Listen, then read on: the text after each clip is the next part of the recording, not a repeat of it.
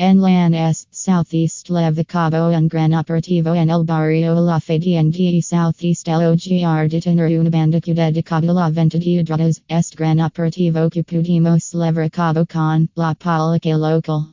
Es un gran avance para sumar a nuestra la contra el narcomenudeo que levamos adelante desde el día que asumimos. Es muy importante que podamos seguir trabajando en equipo para cuidar a los vecinos.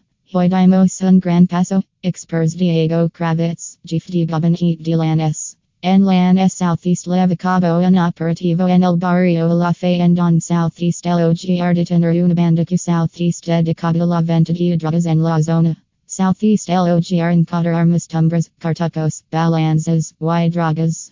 Además, Southeast LOGR dar con la aprehensión de los delincuentes. El municipio de Lanús realiza una fue investigada por la Fiscalía Técnica de Drogas de Lanús, conjuntamente con la Policía Bonaerense como auxiliar. Como resultado de esta investigación, Southeast LOGR con la existencia de este lugar que realiza venta y acopio de drogas.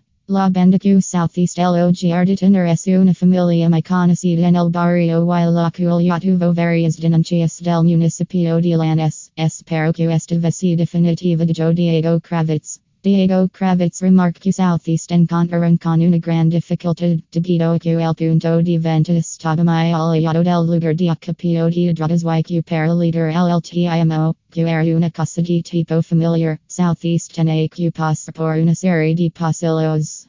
Es por eso que Southeast presentaba cierta complejidad. Para que un policia encubierto lograr líder hasta el lugar donde guardaban la droga tenía que ganarse la confianza de los vecinos. Llano Southeast realiza el acopio en un BNKR como herentes, ahora Southeast realiza en casa de familia, generando MS complejidad en la investigación. A pesar de las dificultades, Southeast logr el objetivo. En la Lala contra el narcotráfico y narcomenudeo son una prioridad en la que Southeast seguir trabajando.